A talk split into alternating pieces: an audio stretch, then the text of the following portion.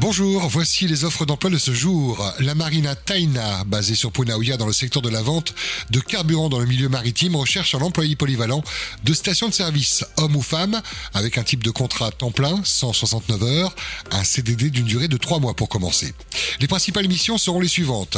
L'accueil des clients sur la piste ou en boutique, renseigner et orienter les clients, servir les clients en carburant et à boutique, réaliser les encaissements et comptages journaliers des caisses, le réapprovisionnement des articles en boutique, la réception des livraisons de carburant et enfin l'entretien de l'espace de vente.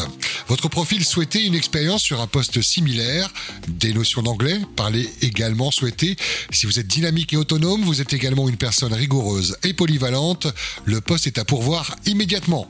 Votre candidature est à envoyer par email à l'adresse suivante rhmarinataina@gmail.com.